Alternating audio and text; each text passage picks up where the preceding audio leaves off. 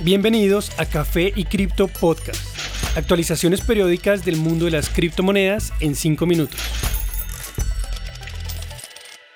Buen día para todos. Soy Germán y este es el capítulo 110 de Café y Cripto Podcast. Hoy, diciembre 31 de 2021. Les deseamos un excelente año nuevo y esperamos que nos sigan acompañando durante el 2022 para que esta comunidad siga creciendo.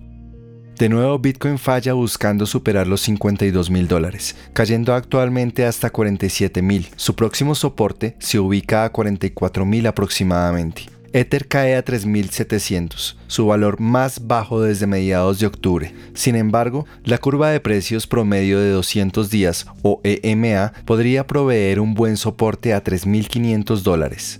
La reciente caída de precios lleva a BNB a 516 dólares, área de precio donde ha encontrado soporte desde hace más de dos meses. De seguir cayendo, el área de 490 podría ayudar a sostenerlo. Solana cae 15% hasta 170 dólares, donde se ubica una línea de tendencia presente desde el 2 de septiembre. A pesar de su buen impulso, Cardano también pierde soporte, hasta llegar a 1.35 dólares. Su objetivo inmediato es recuperar 1.5 dólares. Las demás monedas del top 10 promedian caídas del 10% en su precio. En noticias.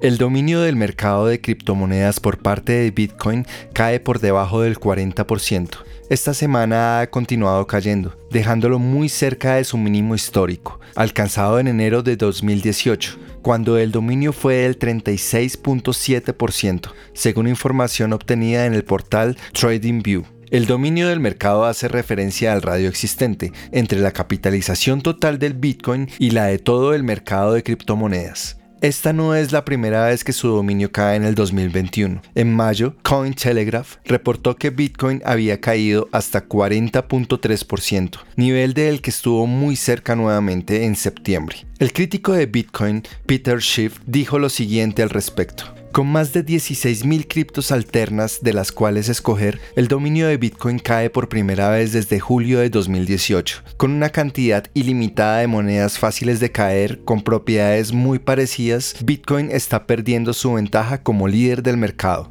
Un estudio publicado por Trading Platforms el pasado lunes dijo que se podría acercar una temporada de monedas alternas. En los últimos 7 años, el dominio del mercado de altcoins se ha incrementado tres veces, de un 21% en el 2014 hasta un 60% este mes. Por parte de Ether, su dominio se ha doblado este año, pasando de 10 a 20%.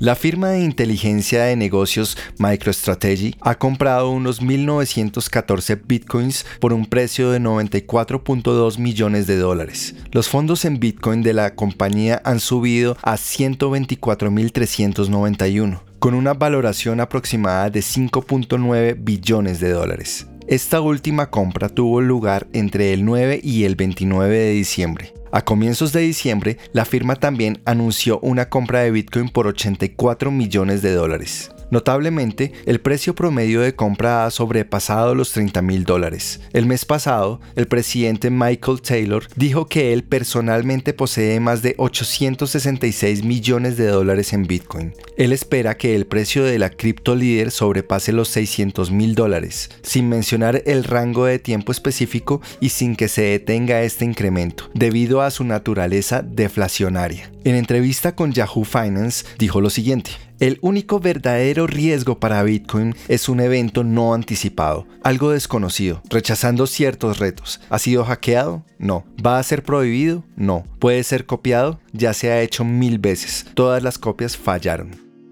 De otra parte, el reconocido analista de mercados Gerald Celente ha proyectado que las medidas actuales usadas por la Reserva Federal para detener la inflación pueden causar el próximo año la mayor caída de la historia. Durante una entrevista con Stansberry Research, Celente insinuó que los números actuales de inflación podrían ser más altos y que las decisiones de la Reserva aceleraron la caída. Notó que la Reserva mantuvo las tasas de interés bajas por un largo tiempo para evitar el colapso, pero la inflación en aumento indica que no existe otra opción. También agregó que la política monetaria durante la pandemia, como cheques de estímulo y la impresión constante de dinero, crearon la base para este colapso. Según él, el gobierno pudo haber evitado la situación si el país entero no hubiese entrado en cuarentena apenas empezó la pandemia. Considerando el número en aumento de casos, la cuarentena original no logró mucho más que herir a los negocios. Celente apuntó que el oro, la plata y el Bitcoin ofrecen una clase de activos que podría ayudar a maniobrar el ambiente actual, haciendo especial énfasis en el oro.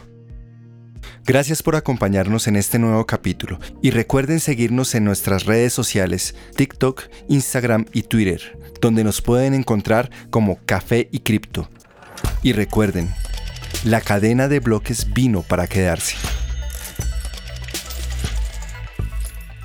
Los artículos y análisis mencionados en este podcast no constituyen una recomendación u oferta de inversión ni una promesa de resultados futuros. Haremos todo lo posible para garantizar la precisión de la información incluida en este podcast sin asumir ninguna responsabilidad por información faltante o incorrecta. Las operaciones con criptomonedas implican un elevado riesgo, incluyendo pérdida parcial o total del capital invertido y pueden no ser adecuadas para todos los inversores.